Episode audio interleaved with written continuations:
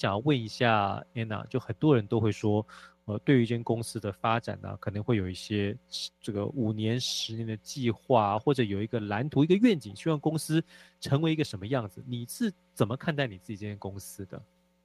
我真的很希望它可以有至少五年起跳，因为你知道吗？我们根据这个统计嘛，对不对？活下来的超过三年公司可能不到一趴。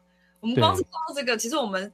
抖了好多下，然后天要撑过去不容易啊，所以我们的目标是放在我们希望这间公司至少有五年起跳啊，好不好？对，嗯，哎，你自己在去呃做这些呃跟客户提案的时候啊，会遇到一些让你觉得非常不公平或者很愤恨的愤怒的一些情境吗？我我举个我自己的例子，就有时候因为我们公司会做政府的标案嘛，那有时候你会觉得。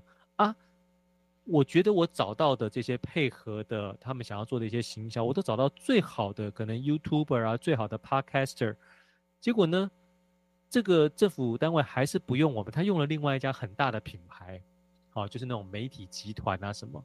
那最可恶的是呢，也还发生过，就是我们当时提案的内容的那个人，另外一间公司得标了，他们给大公司，那大公司就用了我们这整个案子。整个这个 idea 拿去用，这也发生这种事情，啊，所以我有时候会觉得，就是如果说我是大公司的话，那这个案子一定是我的。问题是我不是，那就被大公司拿走。你会遇到类似像这样的情形吗？你怎么去调试像这样的心情？觉得这种不公平的心情？我突然好同情你，怎么办？问题真的好 压力很大哎。哦，对，是非常不开心啊。这我有时候那来的就是一些什么周刊呐，因为。我们做有时候做一些活动啊、会议啊、行销啊，干嘛？那就那些公司就会来。怎么办？跟你这样一比起来，我们的烦恼根本就是很小哎，好像我在抱怨这样子。别这么说，别这么说。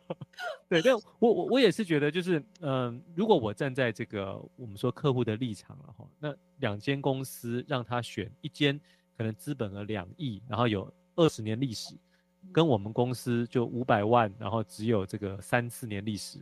那他们要选他们，我我也觉得可以理解了哈。对，那你你自己呢？你觉得你之所以能够说服客户，到底啊优势在哪里？或者你有什么竞争对手，然后是你一直想要打败的，跟我们分享一下。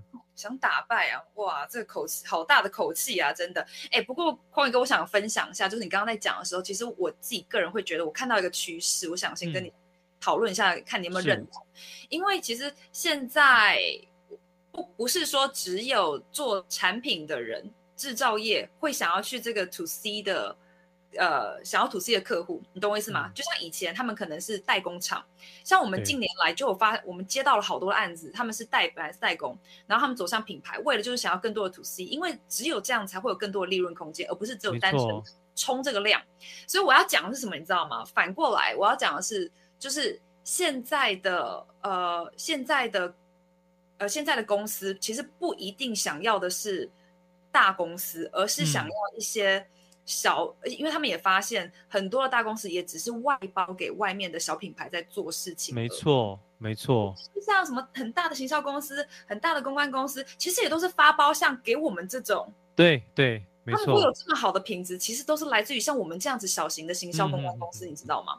所以我觉得这个东西其实慢慢的大家都知道。所以，而且很多小型的公司也会参加一些，比如说，呃，四 A 的广告的什么创意的一些奖项啊。所以，其实他们也都，其实他们都只是小小的团队而已。所以，像我觉得这是一个趋势，这个趋势就是，呃，团队会未来的公司的团队会越来越精简，嗯，然后接到的案子会越来越大，因为只有小小公司的弹性比较大，是，然后比较灵活，组织比较，我觉得这个是未来。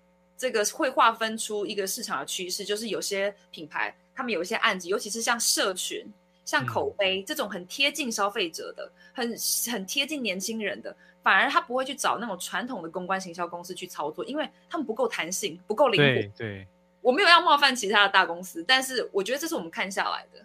是是是，的确，你这个观察是非常精准的哈。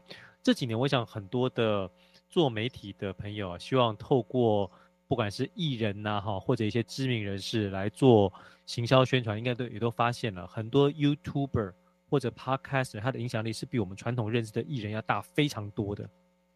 对，所以他们在真正下一些预算的时候，就会比较愿意投给这些所谓呃比较知名的 YouTuber。但是随着 YouTuber 这个越来越贵哈，我现在又看到另外一个趋势啊，就是假设像你是做一些消费性的产品嘛哈，很多那种可能只有三千五千追踪的这些很小微的这种 YouTuber 啊，哦，奈米网红，他们也是非常非常有这个号召力的哦。就他们价钱不高，那你可能找十个就。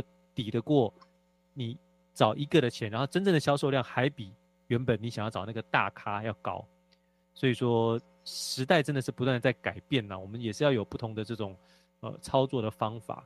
好，那呃，那你这个创业这些年哈，你有没有特别想要跟我们想要创业的朋友一些鼓励的话呀？哈，或者帮他们打打预防针什么之类的？打打预防针，好像讲的好像创业这条路很艰辛这样子，歹路不可行啊。但是我跟你讲，这个歹路哦，比如说你不行还不走还不行的原因，是因为哈，就如果我们在别人公司上班，那某种程度某种程度上就是把我们的未来交给这间公司的老板。那有时候这个老板他如果哈，他没有办法面对这个这个时代啊或者趋势的改变，他自己做不下去，就把公司解散，那没有没有办法。再不然是像有一些。即使你是那种在外商工作，好像头衔看起来很不错，问题是这个外商他如果突然就决定说，我们总部要整个到上海去，到香港，我们台湾市场就就不要了，那你在高位也没有用，你再有能力都没有用，哦，这就是我我自己觉得，我其实会鼓励大家创业，就算不创业，可能我们在原本的岗位上啊，你也要做到你这个领域是一个极致，是一个 top，这样子，即使哈，如果产业发生一些变动，那你如果要自立的话。你也还有这样子的一个空间，所以 Anna 来吧。有我我我非常同意你说的。然后不过我我会觉得就是在我的角度来看的话，如果我们真的没有那么资深到可以给一些忠告，但是我会说可以帮助这个创业路上比较稳定的话，我觉得有有几个就是呃。不要去参考那些太成功的案例，就比如说我们会去读一些什么贾伯斯的自传，参考一些很成功的人，然后去怎么成功的。其实我觉得这些都不是对我来讲没有这么多的养分，反而真正的养分是来自于那些失败。就是我觉得要学的如何成功，你不如先闪掉一些很有可能会发生的失败。就是我可能要先去做好预防，你你不能这么的糊涂，你不能这么的迷糊，合约都不看，然后细节都不顾。反而这个东西是可以让我们。在没有赚钱的时候，也不要这么的，呃呃，就是损失太多。所以我会觉得先求安全会比较好。然后再来的话，我觉得对一个创业者来说，我觉得自律非常的重要。就是对，这自律太重要了。就是你，因为你要知道是，你下个月很不稳定，因为创业其实每每一个月都很不稳定啊，每一天都很不稳定。我相信你有这种感觉。嗯嗯，就是。在不稳定的过程当中，你更要自律。就比如说，我应该这个月业业绩要干嘛？然后我应该要达到哪一些的，达到哪一些的事情？这个每一步，我觉得自律非常的重要。然后这也是让我们可以在比如说疫情之间创业，然后在疫情之间还可以活下来的一个其中一个主要的两个原因。是，呃，我想要。回馈一下刚才安娜说的哈，就是那些你看起来很成功的那些大企业家，大家你要注意啊，他们写的那些自传，很多时候都是经过修饰的，就是他只会呈现他好像好的，好像很厉害，比如可能对员工很好的地方啊哈，但实际上呢，如果你真的照他的说的哈，你就对员工保持着大爱的时候，不管理员工的时候。员工就有可能爬到你的头上，再不然呢，就是摆烂不做事。所以呢，这个呃，尽信书不如这个哈，这个你真的呃，采用你看过的一些可能书的一些呃理论啊，看各家之言，然后自己去实践之后，你就可以找到你自己在创业这条路上最适合你的一条道路。我们今天非常感谢 Anna 的分享，希望下次有机会邀请你，谢谢，谢谢，谢谢，拜拜，谢谢。